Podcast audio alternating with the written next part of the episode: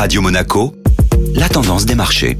Radio Monaco, la tendance des marchés avec Société Générale Private Banking. Bonjour Delphine Michalet. Bonjour Eric. Les bourses européennes ont évolué sans grande tendance hier. Oui, les investisseurs tentent de se remettre de l'accélération de l'inflation américaine, publiée mardi, qui pourrait amener la Réserve fédérale à revoir sa politique de taux bas. Sur la séance, les volumes d'échange étaient relativement limités en raison de l'absence d'une partie des acteurs du marché pour les célébrations du 11 novembre. Les investisseurs ont eu tout de même de quoi se réjouir d'une bonne nouvelle sur le dossier Evergrande.